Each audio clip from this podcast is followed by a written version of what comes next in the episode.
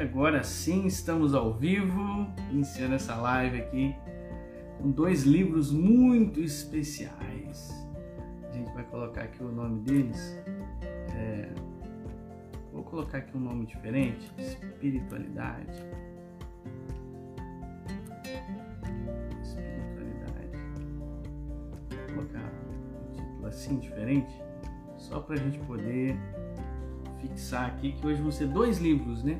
É o livro Ame, Ria, Viva, Celebre e o livro Espiritualidade para Ateus. E Marisa, bom dia! Aliás, esses dois livros foram sugestões da Marisa, minha querida Marisa Souza, lá de Leme do Prado. Seja bem-vinda, Vivian também. E nós vamos começar hoje então falando um pouco sobre é, o primeiro livro que é o Ame, Ria, Viva e Celebre, do Dan Millman. O Dan Millman é um cara que. Oi Camila, quanto tempo? O Dan Millman é um cara que é, tipo assim, ele, ele ficou muito famoso com um livro chamado O Caminho do Guerreiro Pacífico, em que ele conta a história de um atleta, que é ele mesmo, tá? É, é uma história baseada na própria vida dele, Dan Millman. E ele então é, é, encontra tipo um cara lá numa uma loja tipo mecânica e tudo, um cara chamado que ele dá o nome de Sócrates. E esse cara começa a ensinar para ele umas coisas da vida, né? Tipo assim, e que abre, abre ali as percepções dele, porque ele não conseguia dormir, ele ficava muito perturbado com a história de ganhar o ouro no, nos torneios olímpicos, enfim. É, é, um livro bem legal que depois virou filme, né? até no, em, português, né? no, no Brasil, esse livro saiu com o título Poder Além da Vida. É um filme até já né, bem datado, tipo assim, uns 15, 20 anos talvez. Já, já deve ter aí de, de, de idade esse, esse filme. Mas é um filme bem legal. Eu recomendo aí quem quiser ver. E o Dan Millman ficou um cara muito famoso nessa área de espiritualidade. Então, nesse livro Ame, Ria, Vive e Celebre, é meio que um resumo de tudo que ele já escreveu, tanto no Caminho do Guerreiro Pacífico quanto nos outros tantos livros que ele escreveu por aí. Ele escreveu é, um outro livro chamado Luzes para a Vida, ele escreveu um livro sobre o próprio Sócrates, né, o cara que, segundo ele, teve como coach ou como mentor, chamado é, é, Os Caminhos de Sócrates, ou A Jornada de Sócrates. Enfim, esse cara, o Dan Millman, ele é um americano assim é, que, que, se diferencia um pouco dessa leva de coaching, de, de, palestrantes motivacionais. Ele realmente tem um conteúdo e uma espiritualidade. Nesse livro aí, Ame, Ria, Vive e Celebra, ele trabalha quatro coisas. O Ame, o Rio, o Vive e Celebre são quatro, vamos dizer assim, propósitos. Então ele vai trabalhar muito em cima da ideia de propósito. A gente tem falado bastante disso aí né? em quase vários livros aí que a gente falou esse ano sobre esse tema propósito no outro até a gente falou a palavra designo, mas é a mesma ideia. Então, assim, na parte do AMP, né, ele vai falar sobre as lições da vida. Ele vai falar que a vida é como se fosse uma escola e nós temos aí as matérias dessa escola, né, igual tem na, na escola normal, né, na escola natural aí de educação, né, português, matemática, geografia, história, etc. Ele vai falar também que na escola da vida nós temos algumas matérias como alto valor, bem-estar, conquistas, espiritualidade, vida social, relacionamentos, vida financeira. E ele vai dizendo assim: se você não passar naquela matéria, você a repete. E quanto mais você repete, mais difícil fica. Então por aí você já vai pensando né, em quantas matérias você já tomou pau, como por exemplo finanças ou por exemplo vida, vida amorosa, é uma matéria também. Então ele vai falar de pelo menos 12 matérias, e isso ele tá, traz um outro livro dele também que chama Luzes para a Vida, né, que são 12, 12 passos ou 12, as 12 matérias que ele vai trabalhando em cada um ali, é, uma lição diferente, entendeu? só dando uma, uma, uma pincelada aqui né, em algumas delas, né, quando ele vai falar de, de alto valor, ele vai falar sobre você se valorizar mais, nunca se rebaixe, sempre entregue mais, mas nunca se rebaixe, até em termos de preço ele vai dar um, um toque tipo assim, dê mais, mas não cobre menos, entendeu? Porque tem a ver com o seu valor. É, na parte de bem-estar vai falar de atividade física, claro, ele é atleta, ele vai falar de se cuidar bem, né? Na parte de, de, de espiritualidade, né? Ele também vai trabalhar bastante, né? Que é a área dele.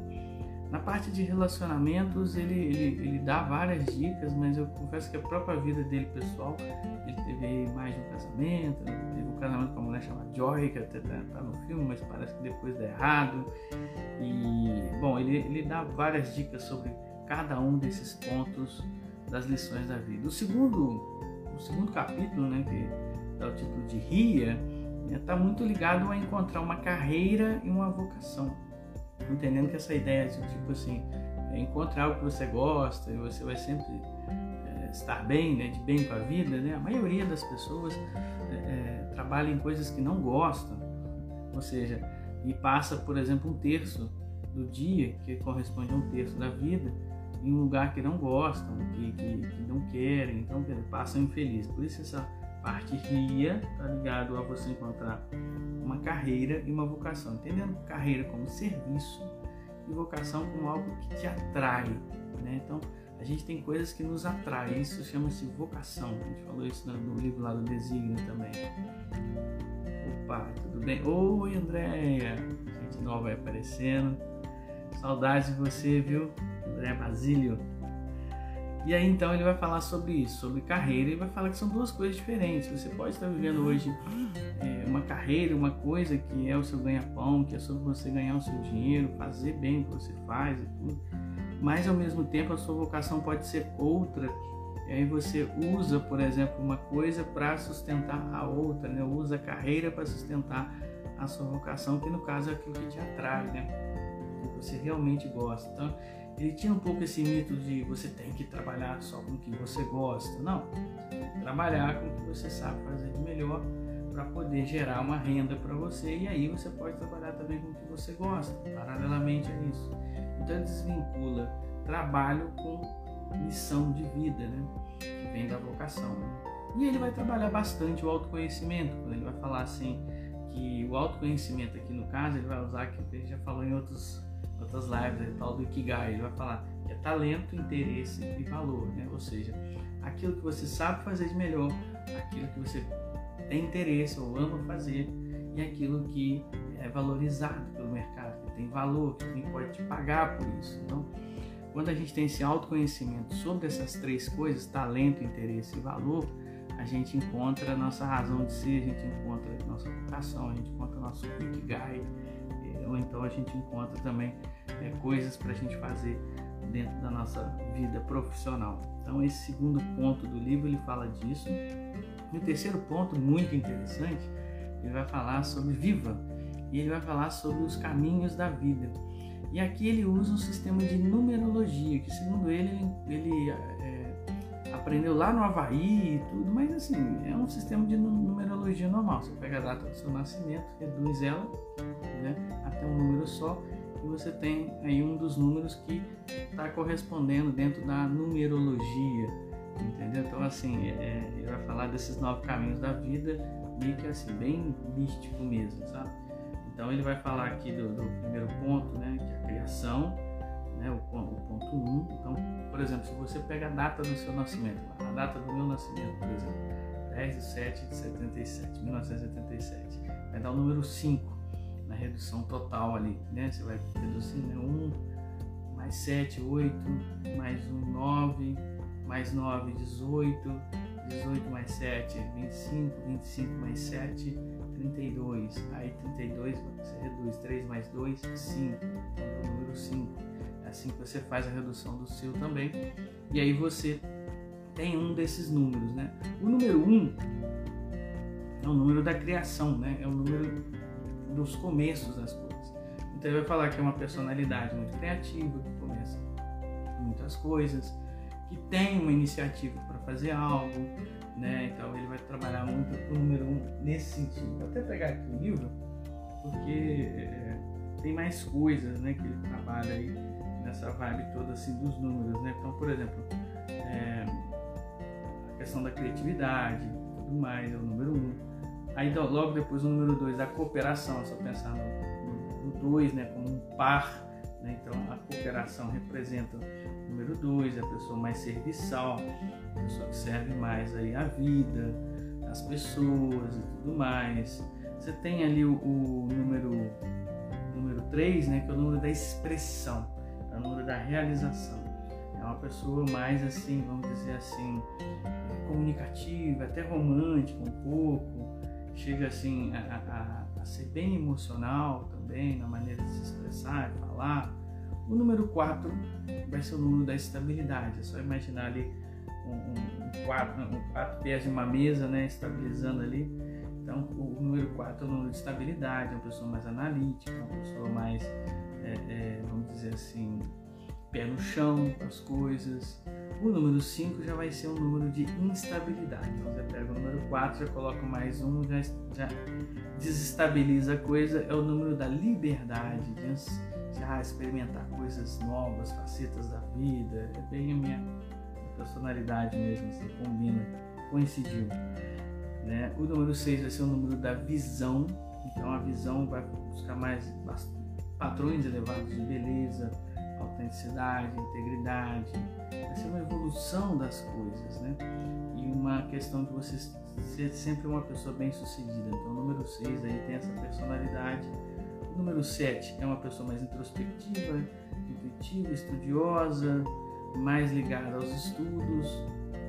E o número 8 vai ser uma pessoa mais combativa, mais ligado a conflitos, mais buscando aí, né, é, é, conquistas, poder, liderança, vai ser um, um sujeito mais líder. E o 9, para terminar, vai ser um sujeito mais íntegro, no sentido assim de certo e errado, mais certinho, mais tudo, é, é vamos dizer assim, reto né, nas coisas. Resumindo, né, ele vai falar, todos nós, número um, já nos sentimos criativos alguma vez, Todos nós já apoiamos alguém ou né, cooperamos com alguém. Todos nós, número 3, tivemos sérias dúvidas a respeito da nossa dificuldade de nos expressar. Número 4, já ficamos impacientes, perplexos, confusos e agindo impulsivamente, né? ao contrário da estabilidade. Ansiamos já por, por independência, liberdade. Número 6, idealizamos é, é, sermos alguém maior do que nós somos. Número 7, precisamos de um tempo para nos sentirmos mais é, é, mais recolhidos, mais com nós mesmos. Número 8, é, de influenciar e de lutar para ganhar, conquistar, etc. A gente sempre, número 8 representa isso, todo mundo já passou um pouco por isso. Número 9, a gente sempre assumiu um papel aí de integridade, chocando muitas vezes com a realidade. Então ele resume os nove números aqui, dizendo que nós já passamos por todos eles, mas o seu mesmo é um dos caminhos da vida. Esse é o terceiro ponto do capítulo, então muito legal. Resumindo assim o livro, né? Os três primeiros que a gente viu até agora, falta o quarto, né? É, é, ele vai falar ame sobre as lições da vida, que a vida é uma escola, ri, ele vai falar sobre essa coisa da vocação e da, da carreira, e o vivo ele vai falar sobre os novos caminhos da vida. E o celebre, ele vai falar sobre prestar atenção no momento presente, né? prestar atenção no aqui e agora, vida é o aqui e agora. Se você está vivendo o aqui e agora, não há uma busca pelo futuro. A gente sempre fica muito focado no futuro quando a gente não dá valor ao presente ou quando o presente não se mostra tão valioso ou tão interessante assim. Às vezes ele se mostra até doloroso. E aí é, é válido demais pensar no futuro. Tá? Agora, tipo assim, quando você talvez não, se, não sinta que esse momento presente seja tão bom, a gente também se joga para o futuro. Ou outras vezes a gente que não está vendo o valor daquele momento presente e a gente vai para o futuro, tipo numa fuga de, de, de, de tédio, quando na verdade a gente deveria olhar para o momento presente como algo de extremo valor, porque é nele que está a vida. Então a gente vive o agora, a gente não vive o amanhã. O amanhã a gente só vive em, em simulações na nossa mente, mas de verdade a única vida que existe é a do momento presente. E isso é o que ele vai fechar o livro falando né, sobre felicidade irracional, que é tipo assim, você simplesmente viver a felicidade, não ficar pensando sobre ela. Todas as vezes que você fica pensando sobre felicidade, você fatalmente se joga para o futuro. Porque a felicidade não é para ser pensada, é para ser vivida. E quando você vive ela, é no aqui e agora. A Marisa falando aqui comigo, verdade, pensar no futuro é esquecer de viver presente. Aí vem crise, ansiedade, sofre antecipadamente, exatamente isso, exatamente isso. A felicidade não está no momento futura, ela está no momento presente. E essa felicidade a gente não raciocina ela, a gente a vive. Então por isso que ele chama aqui de felicidade irracional, tá? Então o livro, né, Ame, Ria, Viva e Celebre do Dan Millman, né, tem esse resumo aí para vocês, bem legal. Agora, a outra metade da live, nós vamos falar sobre o outro livro, ah, que é polêmico, muito polêmico. Esse livro é do André é, Comte Espoville, que é um francês, né? Então eu, eu, comprei esse livro já há muitos anos, sabe? Eu li ele na época e quando eu coloquei ele no, no grupo de livros para a galera poder escolher, ele foi escolhido, eu falei assim, olha, é uma coisa boa a gente poder estar tá falando sobre ele. Né? Então, esse livro, o espírito do ateísmo é que a gente pode chamar também de espiritualidade para ateus.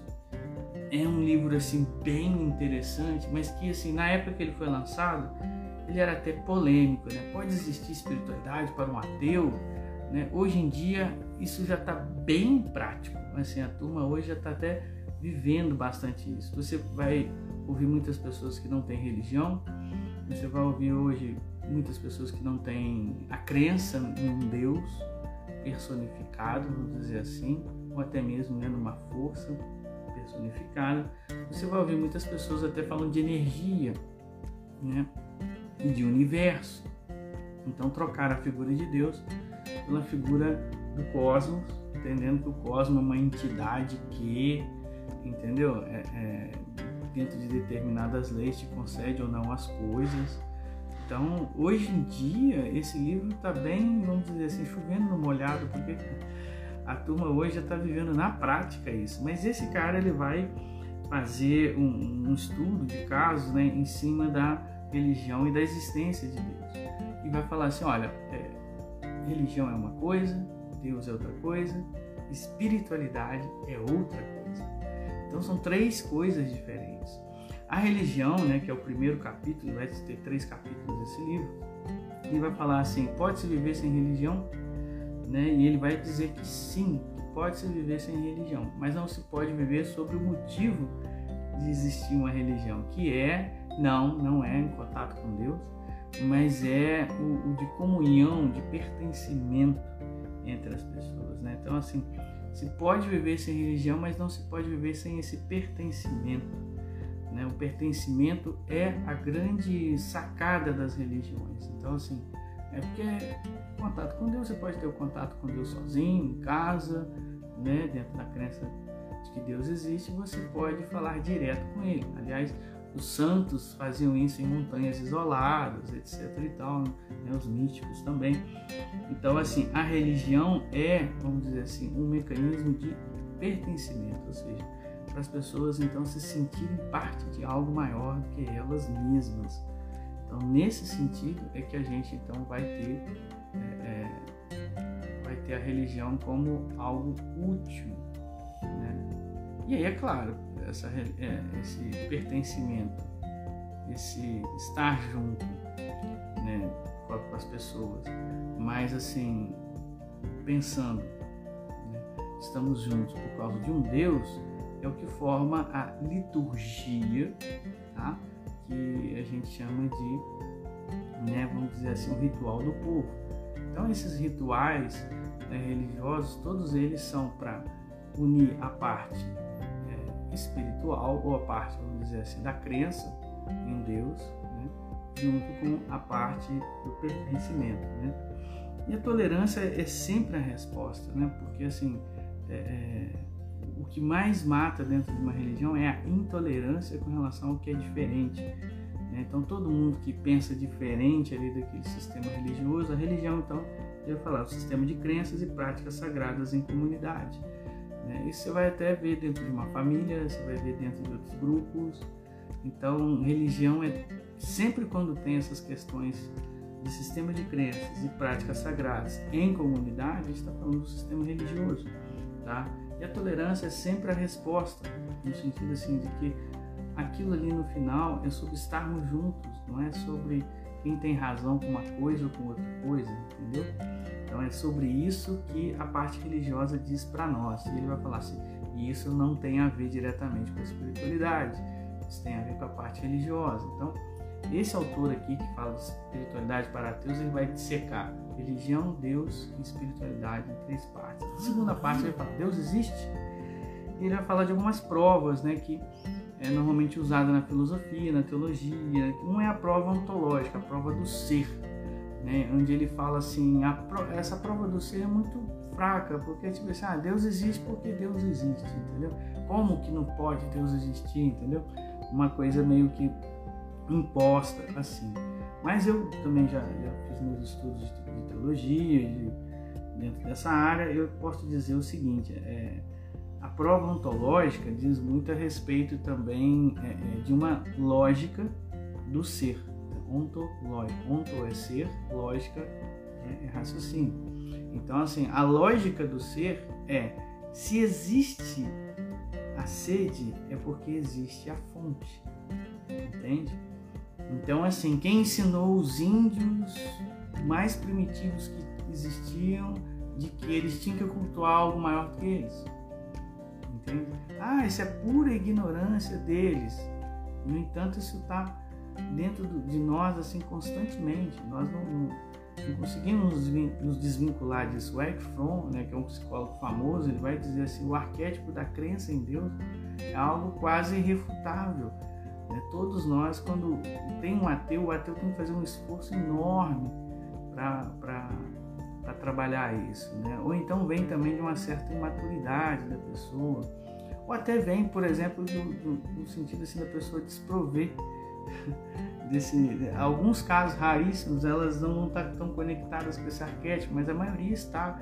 Né, desprover de, de, de estar conectado com esse arquétipo, mas a maioria está conectado com esse arquétipo da crença em Deus. Então a prova, a prova ontológica, ela, ela pode, por exemplo, ah, não tem muito argumento, mas ela é, vamos dizer assim, é, amarrada, gente. Ela é junto conosco, assim, de uma maneira que é muito difícil a gente desvincular desse não acreditar em algo maior que nós, entendeu? No sentido da gente entender Deus assim. A prova cosmológica é a prova da natureza, do tipo assim, a diante de toda a criação, como não é, é, perceber que Deus existe, entendeu? É a prova da natureza. Essa ele fala que balança um pouco ele por causa do cosmo, né? Por causa da ordem das coisas. Né? Então eu não me lembro qual autor que fala, existencialista, que vai falar assim, poxa, achar que a, a achar que a criação é fruto totalmente do acaso é quase pensar que é, é, o dicionário veio da, da, explosão de uma tipografia, né? Do tipo assim, explodiu, caiu as letras tudinho no livro e tal. Então, assim, há uma ordem. É claro que, assim, é, é, é explicar também a, a, teoria da tentativa e erro, né? Ou seja, aquilo que dá, entre aspas, certo, fica e se reproduz, aquilo que não dá certo não fica e, e né, se desfaz.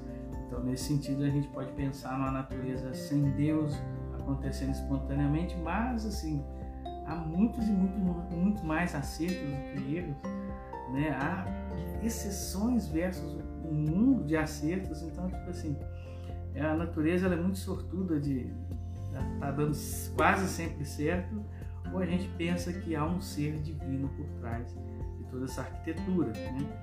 Então, assim, esse ele fala que essa balança, mas não, não, não comprova. E a terceira prova ele vai falar da prova da, da, da, prova teológica física, né? que é justamente essa prova da ordem, mas é mais ligado ao mundo dos seres humanos, né? é mais ligado assim aos acontecimentos e tudo mais. Ele vai falar assim que é uma prova, é uma prova, é a pior das provas, porque o, o ser humano se mostra totalmente contrário do discurso divino.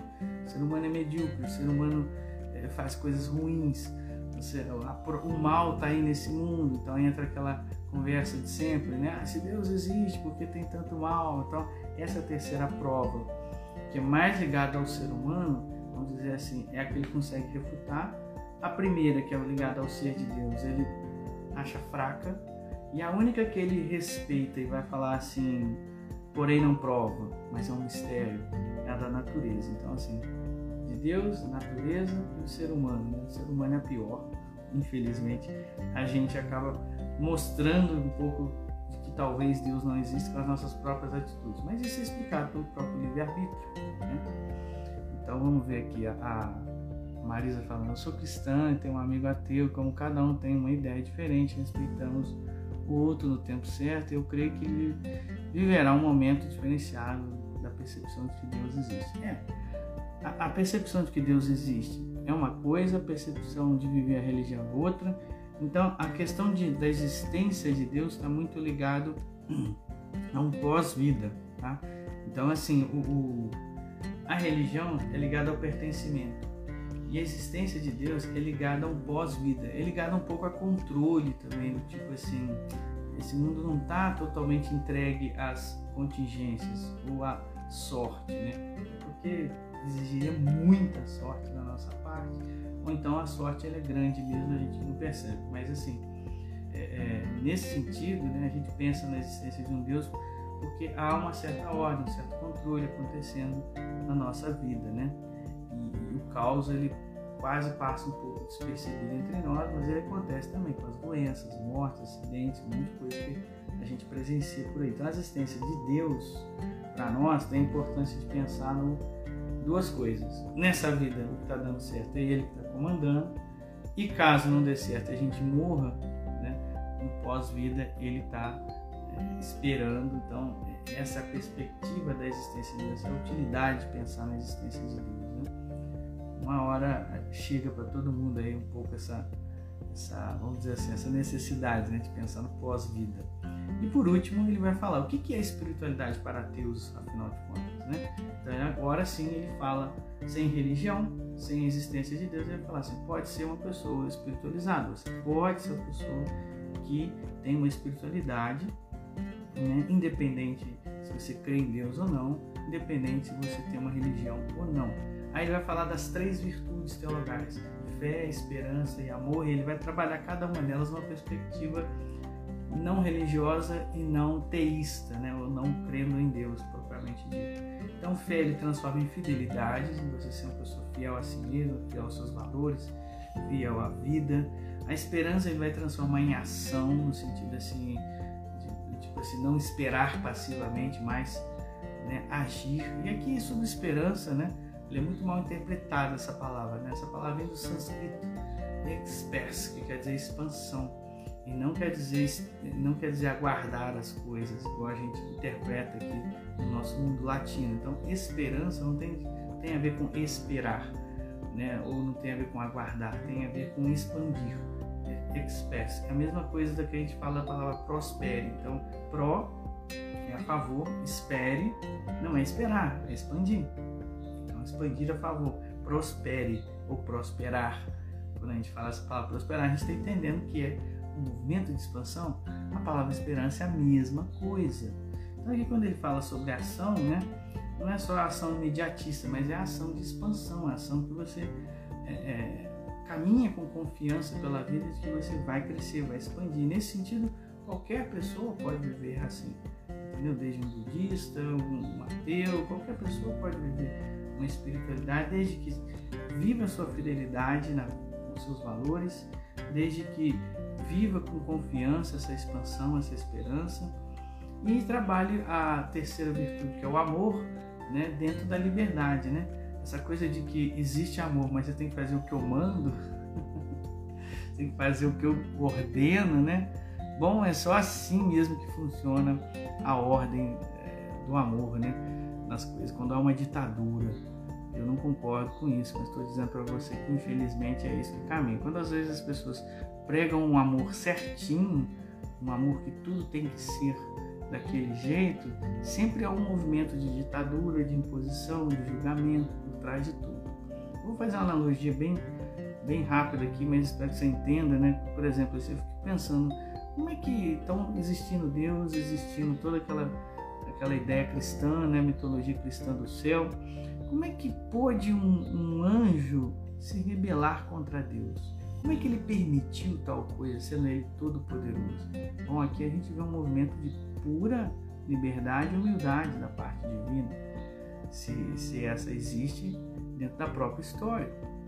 Porque assim, é um ser todo poderoso, ele faz assim, igual o cara lá do, da Marvel lá e acabou, não tem mais inimigo próximo, entendeu? Mas parece que Deus não fez isso, parece que Deus permitiu até uma guerra no céu, entendeu? Então houve uma guerra no céu.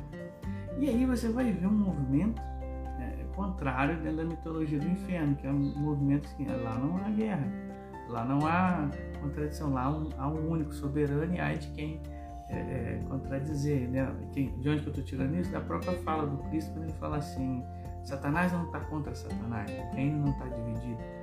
Né? Então, quer dizer, é, quando acusam Jesus de ser um, um, agente do diabo, tirando o diabo das pessoas, ele fala assim: não, Satanás não é contra Satanás, entendeu? Ele não joga contra ele mesmo.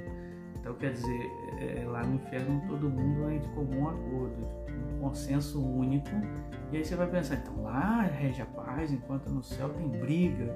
É estranho, né? É estranho. Significa então que lá no céu, lá no céu errado e no inferno que é o certo? Ou será que aquilo que a gente acha que é certo de não ter briga e tudo está muito em paz, na verdade é um, uma máscara de ditadura, né? de, de, de imposição, enquanto que lá guerra mostra um sinal de liberdade, até de, de dessa, vamos dizer assim, dessa humildade divina, né, que é todo poderoso, mas não, mas deixa as pessoas se expressarem, né? Então assim, uma reflexão rápida sobre isso, fechando o nosso nosso ponto aqui. Bom, espiritualidade para ateus é um livro que trabalha de vantagem nisso, né? Tipo essa distinção entre religião, Deus e a vida espiritual. São três coisas diferentes. E ele vai terminar falando que a eternidade para o ateu é o aqui e agora, que é a mesma coisa como termina o outro livro que a gente falou agora do Dan Millman. Né? Então os dois livros acabam, é, é, vamos dizer assim, convergindo um no outro, justamente porque é, é, o final deles é sobre o aqui e agora. A vida é no momento presente. Espero que você tenha gostado. Obrigado aí pela todo mundo ter participado aí, quem passou por aqui, Andréia, Camila. Ei, Nath, Nath aí, tudo bem, Nath?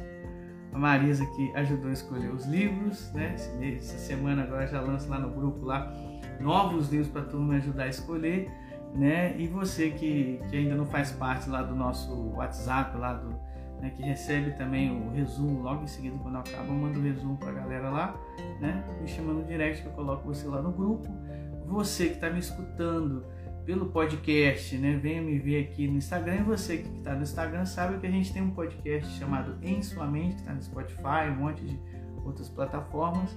E a gente tem mais de 167 episódios já gravados, inclusive esse aqui Raquel vai para lá daqui a pouco, então nos prestigie lá também, né? Ouça lá por lá também, tem outros lá para você para você curtir também, tá bom, gente? Então valeu, bom domingo para todo mundo e até a próxima.